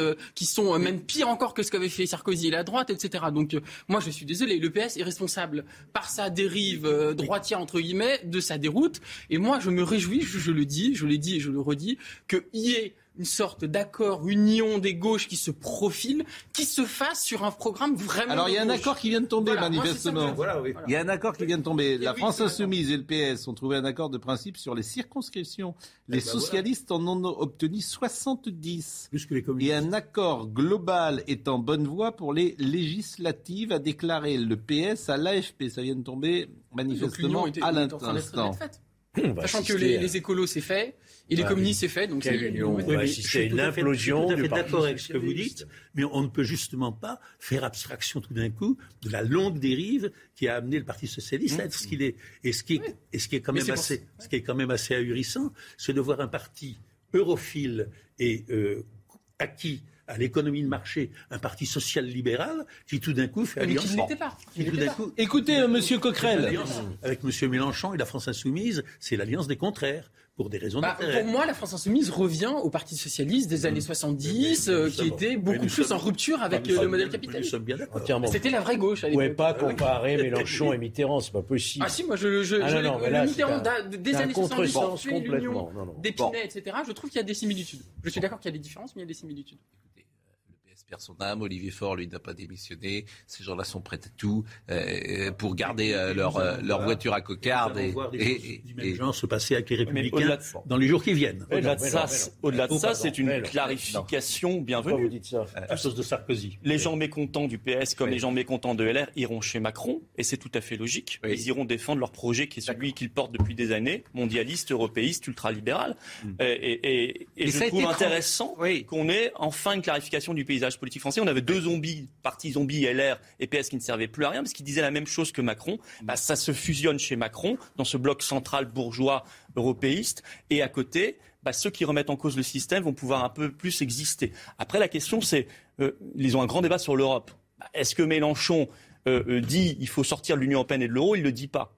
Donc en fait, je crains vite que même s'il était au pouvoir, euh, il tombe vite sur son mur de 1983, celui du PS et de l'époque de Mitterrand, où ils abandonnent leur programme parce qu'ils font le choix de l'Union européenne et de l'euro. Ils parlent de désobéissance. Mais désobéissance, c'est pas de dérogation maintenant. Apparemment, ouais, l'accord avec le PS, euh, on passe de désobéissance à mais c'est pas possible la désobéissance parce que vous êtes pulvérisé par notre ah, appartenance Je vous remercie. à l'euro en 48 heures. Chirac, avait désobéi. Je vous remercie. On nous ruine en 48 heures à cause de l'euro. Je vous remercie. Je vous remercie d'être passé. Je vous remercie d'être passé par notre euh, studio, Monsieur Fiamengi va vous remplacer à l'instant, euh, si euh, j'ose dire. Euh, vous manifestez encore samedi? Vous reprenez vos manifs parce qu'il n'y avait pas de manifs samedi. On était tranquille on, a, on va être obligé de remanifester parce qu'on a et puis d'autres formes de mobilisation parce qu'on a l'important c'est de manifester. Non non parce qu'on va pas laisser la rue toujours eux-mêmes et parce qu'il faut montrer que voilà il y a des gens qui veulent la liberté, qui veulent l'indépendance de leur pays. Merci en tout cas. Euh, dernière chose en politique, pas grand-chose à dire sur Eric Zemmour puisqu'on sait qu'il n'y aura pas d'alliance avec euh, Reconquête. En revanche, je vous propose de voir le sujet peut-être de la cérémonie d'investiture euh, d'Emmanuel Macron. Et après, on va parler un mot de l'avortement peut-être et, et, de face à la crise. Mais c'est samedi, samedi à 11h, cérémonie d'investiture. le président de la République nommera son Premier ministre pas avant, et peut-être pas encore euh, la semaine dernière. Il y a Conseil des ministres aujourd'hui, mais on ne sait pas si c'est le dernier ou pas. Hein, parce que peut prendre tout son temps, hein, pourquoi pas euh, Il n'est pas forcément pressé de nommer euh, son Premier ministre. même le reconduire. Hein. le reconduire, Jean Castex, on en parlait hier. Bernard Cazeneuve, par exemple, oui. Vous, ça vous plairait Chacun fait, chacun fait son marché. laissez-moi m'exprimer sur la politique. Donnez-moi un quart d'heure. C'est pas si simple. Euh, euh, voyons le sujet euh, sur la cérémonie d'investiture et accueillons Jean-Louis Fiamenghi sur ce plateau. À tout de suite. Cette année, pas de poignée de main sur le perron de l'Elysée, ni d'échange de code nucléaire. La cérémonie d'investiture d'Emmanuel Macron sera réduite au minimum selon le Conseil constitutionnel à l'image de François Mitterrand et Jacques Chirac, eux aussi réélus sous la Ve République. Pour être l'homme de son pays. Dans la salle des fêtes de l'Élysée, le président du Conseil constitutionnel, Laurent Fabius, proclamera les résultats officiels. Monsieur le Président de la République. Puis Emmanuel Macron recevra le collier du grand maître de la Légion d'honneur. National. Avant de tenir le traditionnel discours d'investiture. Qui aujourd'hui semble mise à mal par les vents parfois contraires du. À l'image de ses prédécesseurs réélus sous la Ve République, Emmanuel Macron mise sur la sobriété, mais tient à respecter les rites républicains. Comme le passage en revue des troupes dans les jardins de l'Élysée et la Marseillaise jouée par l'orchestre de la garde républicaine. Emmanuel Macron est le premier président de la Ve République à être réélu hors période de cohabitation. Qu'est-ce qui vous frappe quand vous voyez ces images de la vestiture d'il y a cinq ans? Qu'est-ce qui vous frappe immédiatement? C'est la reproduction de ce qui s'est passé. Non. Non? Non. Qu'est-ce qui devrait me frapper? Mais c'est ce que ce qu'Emmanuel Macron a changé. Ah oui. C'est incroyable ce que le pouvoir. Physiquement, vous voulez dire? Physiquement. Ah oui, bah, il a pris 5 ans. hein. Oui, mais il est jeune. Euh, quand même, il avait 39 Ouais, ans, il est venu à 44 ans. Quand vous voyez, on peut revoir la dernière image là quand il passe euh, en revue, mais c'est même incroyable en fait. Ça, ça Euh, fait quelque temps que ça me frappe comme énormément de gens. Mais la conjonction de la campagne présidentielle, enfin, de la crise du Covid, de la campagne présidentielle, puis de la guerre en Ukraine, il, a, il, a, il a pris quelques années, en quelques semaines. Oui, là. mais je suis d'accord avec vous, mais il me semble que euh, le pouvoir euh, n'attaquait pas comme ça il y a 30 ou 40 ans. Il me semble C'est que peut-être question de tempérament, parce que euh, il faut se souvenir que c'est le pouvoir et rien d'autre qui a maintenu en vie François Mitterrand, qui l'a prolongé et qui, euh, Aussi. qui était comme une espèce de, trans- avec vous, mais de transfusion revoyons permanente. cette dernière image. Tu as l'impression, euh, vraiment, je ne veux pas dire que c'est pas la même personne, je n'irai pas jusque-là, mais, mais la jeunesse euh, qui est la sienne euh, il y a cinq ans, manifestement, cette euh, jeunesse est moins présente Oui, sur oui. son visage aujourd'hui. On peut la voir ou pas, l'image? Non. Euh, on va la voir, me dit euh, Marine Lançon. Et qu'est-ce que ça va être quand il se représentera en 2032 Ah, vous savez qu'il pré- ne peut pas se représenter en après, oui, 2000, en 27, mais il peut en 27, 32. mais il peut effectivement en Il sera 2000 tout jeune. 32. politique. Bon, euh, on, on dira peut-être un mot sur la- la- l'avortement, mais euh, face aux crises, se préparer, agir, s'adapter, l'expérience de deux chefs d'unité euh, d'élite. Euh, C'est des entretiens de Denis Favier, qui est ancien commandant du GIGN, et euh, de vous, Jean-Louis Fiamenghi, ancien chef du RAID, dirigé par Guillaume Fard. Euh, à chaque fois qu'il y a une crise, ça se passe mal. C'est ça la vérité. Mais est-ce que ça peut être autrement? J'allais dire euh, déjà bonjour et Bonjour. J'allais dire, j'a- j'allais dire non puisque c'est ça, c'est ça l'intérêt de la crise. Ça c'est peut que- pas. Mais je- en effet, ça peut pas. Ça, ça, ça n'est jamais. Ça n'est jamais. Ou sinon, c'est un, un incident qu'on sait gérer par des procédures normales. Mais c'est vrai que l'incertitude, la crise, c'est l'incertitude. Donc par définition, euh, quand arrive une crise, et je suis toujours frappé qu'en fait la meilleure réponse à la crise, pendant un laps de temps, ce serait de ne rien faire et de ne rien dire. Et que tout ce que tu fais dans ces premiers moments sont à chaque fois, ou ces premiers mots que tu emploies, sont toujours des erreurs. C'est à la fois euh, vrai et plus complexe. Euh, il, faut quand même qu'il y ait un cadre procédural qui permette de, prendre l'ascendant sur la crise. Si jamais on, attend trop, et c'est ça la problématique, euh, lorsque la crise arrive, c'est que c'est la crise qui nous prend et c'est elle qui nous donne le timing. Et ça, c'est très mauvais. Donc, il y a, en effet, il y a ce, laps de temps, et on le voit pour les crises cyber. Il faut tout de suite réagir pour mettre en place notre, dispositif. Oui, mais par exemple, la crise de l'épidémie, on va parler euh, juste après le JT. Aujourd'hui, on ne ferait sans doute pas ce que l'on a fait au printemps 2020. Mais euh, Georges Fenech vous posera la question. Mais comme il est euh, 10h15, 10h15, c'est Audrey Berthaud. La Russie a décidé de ne pas se rendre à une réunion qui a lieu aujourd'hui entre le Conseil de sécurité de l'ONU et le Comité politique et de sécurité de l'Union européenne, preuve d'une nouvelle dégradation des relations entre Moscou et une partie de la communauté internationale. Et puis Joe Biden réclame une nouvelle aide militaire pour l'Ukraine. Hier, lors d'une visite dans un site d'armement, le président américain a invité le Congrès à débloquer une énorme rallonge budgétaire de plus de 33 milliards d'euros. Enfin, cette inscription. Un bon flic est un flic mort. C'est le tag découvert hier sur un mur de la gare routière Condorcet à Juvisy-sur-Orge. Euh, c'est une habitante de la commune voisine de Viry-Châtillon, choquée, qui a alerté le maire de la ville. Élus et policiers dénoncent une banalisation de la violence. Jean-Louis Fiamenghi est avec nous, il est ancien chef du RAID depuis 2008. Écrivez-vous, le rythme des crises s'accélère, crise bancaire, attentat djihadisme, mouvement social des Gilets jaunes, pandémie de Covid-19, guerre en Ukraine. Le déclenchement des crises est imprévisible et leur effet peut être rude pour la société, les entreprises et les personnes. Mais quand vous dites le déclenchement des crises est imprévisible, non, non, parfois les Gilets jaunes, c'était prévisible. Et c'est ceux qui gouvernent précisément qui ne voient pas arriver quelque chose que d'autres euh, pourraient euh, voir arriver. Et finalement, le mieux, c'est peut-être d'éviter les crises. Ça, c'est ça la meilleure réponse. Mais permettez de poser une question. Ah, mais je vous en prie, vous êtes là pour, pour lequel j'ai beaucoup d'admiration. Sur, la, sur la couverture du livre, vous avez deux grands patrons de services, des grands services d'élite. Hein, donc Denis Favier qui avait créé, qui avait dirigé le GIGN, et vous-même qui avez dirigé le RAID moi, je me suis toujours posé une question. Alors, j'ai l'occasion aujourd'hui de vous la poser directement sur un plateau. Comment se fait-il que notre pays ne soit pas organisé de manière euh, hiérarchique et de, pour gérer ces crises et unitaire? Pourquoi a-t-on besoin en France d'avoir un GIGN, un RAID, une BRI à Paris Alors, quand vous allez dans d'autres pays, vous avez une seule unité d'élite avec un seul commandement et une plus grande efficacité. Alors que là, on le sait très bien, c'est un peu la guerre des polices, une guerre d'hommes pour savoir qui va faire quoi, etc. C'est cette photo est très symbolique. Pourquoi avoir toutes ces forces d'élite dans notre pays bah, L'histoire de la police, de la gendarmerie, c'est notre histoire. Euh, et donc, euh, il est difficile de, dire euh, recréons une unité avec tous les pouvoirs, etc.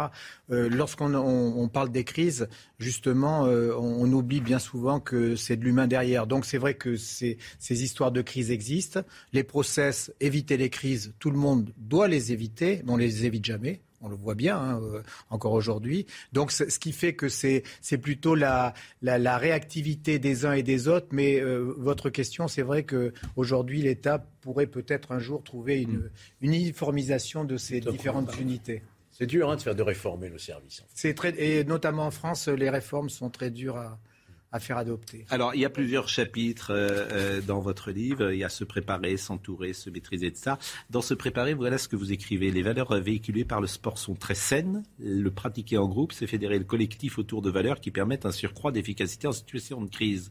Si le sport ne peut être pratiqué par tous les membres de leur équipe, les managers doivent adapter les activités pour inclure un maximum de participants. Pendant ma jeunesse, le général Massu, qui commandait les forces françaises à Baden-Baden en Allemagne, proposait à toutes les familles des militaires français de faire une randonnée pédestre chaque jeudi matin. Je me souviens avec bonheur de ces moments où nous partions tous ensemble, parents, enfants et amis, arpenter les chemins de la forêt noire. Euh, je pensais au président de la République en lisant ça. Il est tout seul non, il n'est pas tout seul, mais il peut décider tout seul. C'est là où la problématique. Ah, il est beaucoup seul. Non, il est beaucoup seul, mais il est beaucoup seul. Et parfois, le chef. Moi, j'entends souvent dire, le chef, il est toujours seul. Le chef est toujours seul pour décider, mais il vit euh, au milieu d'autres personnes, et c'est là où justement. Euh, les, échanges d'expérience démontrent mm. qu'en travaillant même avec les chefs, s'ils n'ont pas des égaux de dimensionnés, surdimensionnés. Mais s'ils n'ont pas des égaux surdimensionnés, ils ne sont pas chefs parfois. Je sais bien, mais, mais, mais la problématique, c'est que. C'est aussi. Quand tu es président de la République, par définition, c'est quand même, tu as une certaine ambition. Tout à fait. Mais la personnalité ne va pas toujours avec l'ego. Donc, euh, ah, il est évident. C'est quoi, quoi, la différence? Ben, L'ego, c'est lorsque, par exemple, nous décide, le, le, chef décide quelque chose de par sa vision de la chose sans, avoir, sans s'être appuyé avant sur le collectif. Et c'est là où euh, il y, a, une différence entre l'orgueil, l'ego et, l'ambition d'être chef et de décider seul. Le chef, avant de prendre sa décision, doit partager. Et ensuite, c'est lui, euh, et c'est lui qui supporte la responsabilité. Donc, euh, c'est là la différence. et si jamais le chef ne n'écoute pas les autres, bien souvent, il peut amener tout le groupe hmm. dans le mur. Mais j'entends depuis 40 ans, j'entends sur les gens qui ont des responsabilités importantes. Ils n'écoutent personne. Je n'entends que ça. J'ai entendu ça des présidents de la République, j'entends ça parfois des grands managers, des grands. Très souvent, ils n'écoutent personne. ce que je voulais vous dire euh, chez, chez, chez Veolia, puisque je peux parler de Veolia, j'y suis depuis dix ans, euh, le chef a, toujours eu sa stratégie dans la tête, etc., l'a mise en place. Mm. en, s'appuyant tous les jours sur des échanges, etc. Et c'est ça qui est intéressant, c'est de pouvoir bénéficier de tout l'appui. Et c'est vrai que ensuite il faut prendre la décision. Et la décision, on est seul. Et le chef est toujours seul. Moi, je, suis d'accord avec vous. Un bon chef, c'est quelqu'un qui sait écouter les conseils. Oui. je pense que Chirac écoutait beaucoup les conseils. Mitterrand écoutait les conseils. est-ce que Chirac était chef Et là, vous avez raison, c'est qu'Emmanuel Macron, n'écoute personne, ou en tout cas s'entoure de. Bah, attends, c'est ce qu'on dit, moi, je sais pas. En tout cas, s'entoure de gens qui n'ont pas, euh, voilà, une vraie, euh, un avis euh, qui est très intéressant. Moi, il écoute, il écoute quand même. Il doit savoir écouter et même, je dirais même, doit pas avoir, doit savoir mettre son orgueil de côté parfois quand il se trompe ou quand il considère qu'il a tort, etc. Chirac oui. disait un chef, c'est fait pour cheffer. Oui, pour cheffer. Oui. La crise oblige à décider dans un temps limité. Cela requiert une forme de discipline qui passe par l'obéissance au chef. Cela ne signifie pas en revanche que le chef décide vite et mal, sans prendre l'avis de quiconque. En réalité, le chef agit en chef d'orchestre. Il est entouré d'expertises complémentaires qu'il coordonne. Ainsi, la stratégie peut être maintenue en adaptant les différentes tactiques en collégialité. L'obéissance est bien sûr essentielle à la réussite des différentes actions. Ça, permet de, refaire la synthèse de ce dont on parlait. C'est très sportif. Moi, j'ai beaucoup pensé à... oui, je, pensais à Didier Deschamps, pour tout vous dire, je le connais un peu, Didier Deschamps, et je pensais vraiment à un entraîneur de, de, football dans ce que vous dites, mais je ne suis pas sûr que ce qui se passe dans le sport soit applicable complètement dans l'entreprise.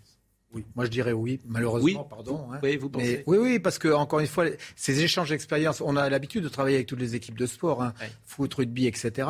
Et on s'aperçoit qu'en fin de compte, on, partage les mêmes secrets et les mêmes expériences. Et donc, euh, ce qui est intéressant, c'est après de savoir les décliner et les mettre en pratique dans l'entreprise privée. Mais il faut qu'un chef sache se faire respecter. Et c'est ah peut-être ça, le, plus compliqué. C'est oui, mais alors ça, alors ça c'est très intéressant. ça, c'est quand même un sujet. Je, vais vous dire. Euh, euh, Didier Deschamps, par exemple, oui, mais, se faire mais Didier Deschamps, c'est formidable. Il a 12 J'ai raconté cette anecdote 50 000 fois. Robert Budzinski va le voir à 13 ans. 13 ans, Didier Deschamps. Il est euh, à Bordeaux à ce moment-là et il est avec son père. Et son père lui dit Didier, tu vas aller à Bordeaux, tu es, à côté. il dit non, non, moi je veux aller à Nantes. C'est à Nantes qu'on forme les champions. Il arrive à 13 ans, il est au centre de formation. Moins de six mois plus tard, c'est lui qui a pris en main le centre de formation d'une certaine manière des jeunes de 13 à 18 ans et qui est l'interlocuteur avec la direction pour négocier les primes, les peines, etc. Pourquoi? Parce que j'ai le sentiment que tout s'apprend dans la vie, mais mm. euh, le chef, j'ai vraiment le sentiment que ça ne s'apprend pas. Et naturel. Et euh, la, ce que j'ai rencontré de plus rare dans la vie professionnelle, il y a plein de solistes. Dans nos métiers, il y a plein de solistes. Des gens qui n'aiment pas commander les autres et qui n'aiment pas être commandés, en gros, ils sont contents. Mais des gens euh, qui sont chefs, il y en a très peu. Il y en a très peu. Je confirme. Parce que c'est pas voilà. Alors donc on arrive sur quelque chose de quasiment. Vous êtes chef par exemple, mais parce que vous avez 7 ans vous étiez comme ça. Euh, je suis chef, euh, euh, enfin oui, mais je suis plutôt tacticien, donc c'est. Mais votre personnalité, vous étiez peut-être, je sais pas, dans votre famille, des, des frères, des sœurs. on, s'est frotté en sport, je vous l'ai dit, on s'est frotté, etc. Et petit à petit, l'expérience fait que on est reconnu ou pas. D'ailleurs, l'adhésion. Mm. mais bon, on m'appelle chef, mais je, ne suis pas chef. Hein. Ah oui, vous n'êtes pas non, chef. non, non, non, mais il faut ramener les choses à leur. Emmanuel Macron, vous trouvez que c'est un bon chef? Bah, moi, je trouve qu'aujourd'hui, si vous me le comparez avec d'autres personnalités politiques, je trouve qu'en effet, euh, il, gouverne bien. Bon, maintenant, là, sa façon de gouverner, ça, c'est une autre chose. Hmm. Mais vous trouvez qu'il a les paramètres, les, bons paramètres Il a certains bons paramètres. Je ne veux pas faire de politique. Ah ben non, mais moi ça m'intéresse. Ah ben non, attendez, vous êtes un, vous êtes un expert du chef, donc. Euh, je suis un expert du chef et je, je vote euh, comme tout citoyen. Mais la problématique, c'est que euh, il, faut être proche des, des, personnalités pour pouvoir juger, etc. Donc le, là, pour, pour moi aujourd'hui, par rapport à d'autres personnalités politiques, en effet, je ne veux pas parler d'autres personnalités politiques, mais en effet, il a plus de. Et Jean-Luc Mélenchon, c'est un Ah non, pas du tout. Alors là, pas du tout. Ah pourquoi? Non, non, pas du tout. pourquoi, par exemple, il n'a pas les qualités du chef? Il a trop fait de mal à, la police, et donc euh, ça, euh, mm. personnellement, mais c'est personnel, mm. je lui en veux énormément. Et alors, comment euh, éviter la, dérive autoritaire du chef? Parce que c'est quand même un sujet fondamental.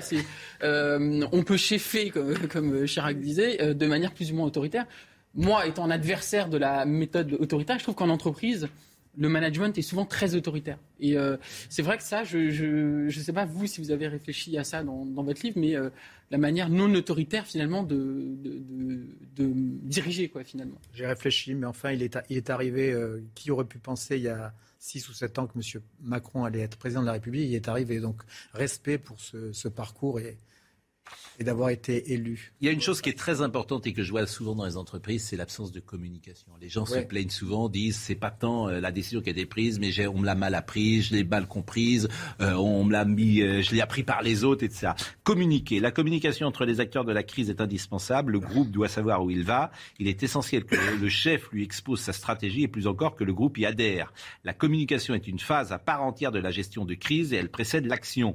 Une fois l'assaut lancé, il n'y a plus d'espace pour la communication c'est le feu de l'action. Mais pour agir vite, il faut avoir longtemps parlé en gestion de crise. La communication a une fonction certes essentielle, mais elle doit rester un outil, etc., etc. Donc ça, on est au cœur aussi d'une demande. Les gens ont besoin de pédagogie, de communication, de parole, d'explication. C'est tout à fait le rôle des managers intermédiaires de prendre la parole et de la transformer, de transformer la stratégie et de la communiquer, d'expliquer. Hmm. Je crois que le plus difficile, surtout en politique, c'est quand même de sentir. Hmm qu'une crise est en train de naître. Par exemple, la crise des Gilets jaunes, il y a eu un retard à l'allumage, souvenez-vous.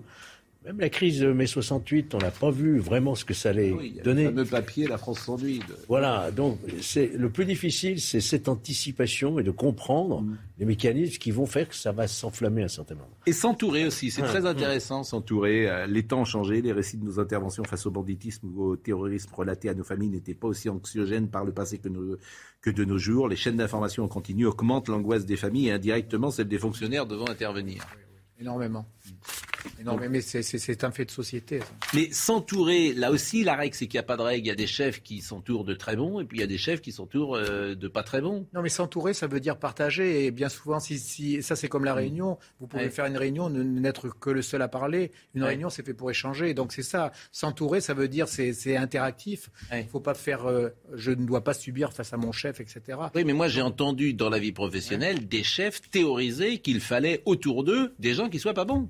Oui, mais c'est malheureux. Bah, je ne citerai pas leur nom, c'était dans d'autres maisons, mais j'ai entendu ça, de dire ah non, c'était des mauvais chefs. Oui, oui, oui, oui. S'il y a des marges de manœuvre, c'est là-dedans où il faut. Donc, faut s'entourer que de gens plus intelligents, plus forts, plus, joués. C'est ce que je fais chaque matin ici dans ce plateau, par exemple.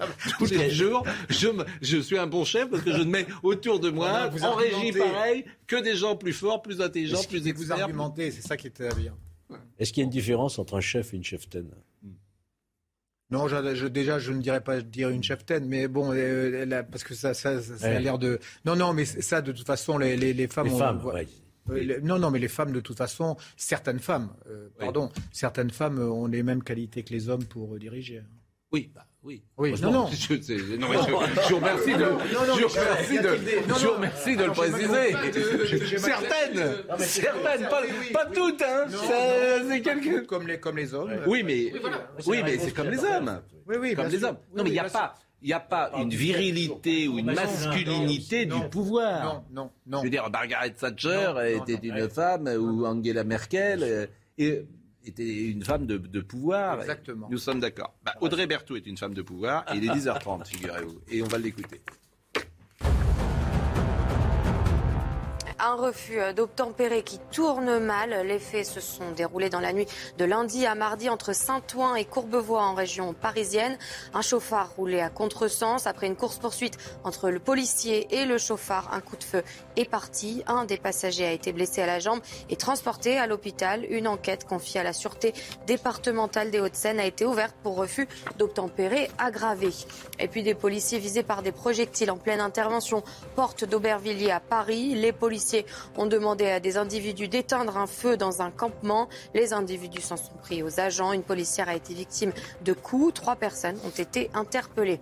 Enfin, qui accompagnera Liverpool au Stade de France le 28 mai prochain? Le Real Madrid de Karim Benzema, déjà à buteur à l'aller, reçoit Manchester City. Le Français, dans une forme éblouissante, pourrait faire la différence. Réponse ce soir sur Canal+. S'il y a un match que vous ne devez pas rater, vous êtes fan de foot? Non, pas du tout. Bon, merci. Désolé. Euh, s'il y a un match que vous ne devez pas rater, c'est Manchester City ce soir, Real Madrid avec Karim Benzema. Pep Guardiola, c'est un grand chef. Oui, bah, grand, été, ouais. grand, grand chef. Et Carlo Ancelotti, c'est un chef XXL. Parce que là, tu gères des stars. Il faut entendre les joueurs parler de la différence. La différence, c'est la psychologie. Et ça passe aussi par un mot qu'on n'a pas employé, l'amour. Je vous aime, dit Carlo Ancelotti. Il dit à ses joueurs, euh, le plus dur pour moi, c'est de mettre 11 joueurs sur le terrain. C'est le plus dur parce que j'en exclus 12, 13, 14. Donc ces messages d'amour en permanence. Parce qu'il faut qu'on l'aime, le chef. Un secret, en effet. Il faut qu'on l'aime. Oui, oui, bien sûr, tout à fait. C'est important.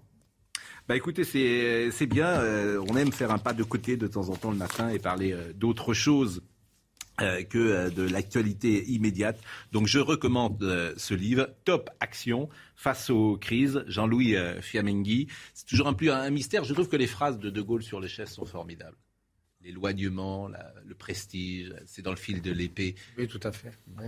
Mais on s'en inspire aussi. Hein tous ces, livres de nos anciens qui, ont ces réflexions sur le rôle du chef, le, positionnement. Vous avez parlé d'amour. C'est vrai que euh, on a parlé des stars des équipes de foot, mais vous savez, euh, il y a des stars au RAID et au GGN aussi.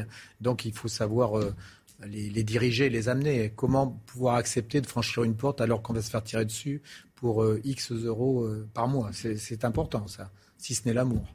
Oui, et puis l'appartenance au corps d'élite tout ça est un tout. Et, le sens qu'on peut donner à sa vie. Bah écoutez, vraiment merci. C'était euh, très intéressant de vous écouter. Antoine Garchet était à la réalisation, Arnaud euh, Portelas était au, son. Euh, merci à David qui était à la vision, Marine Lançon, Marine Lançon et Justine Cerquera. Marine Lançon, c'est un lapsus, qu'elle me pardonne. Marine Lançon était avec nous, Justine Cerquera. Et dans une seconde, Jean-Marc Morandini. À ce soir.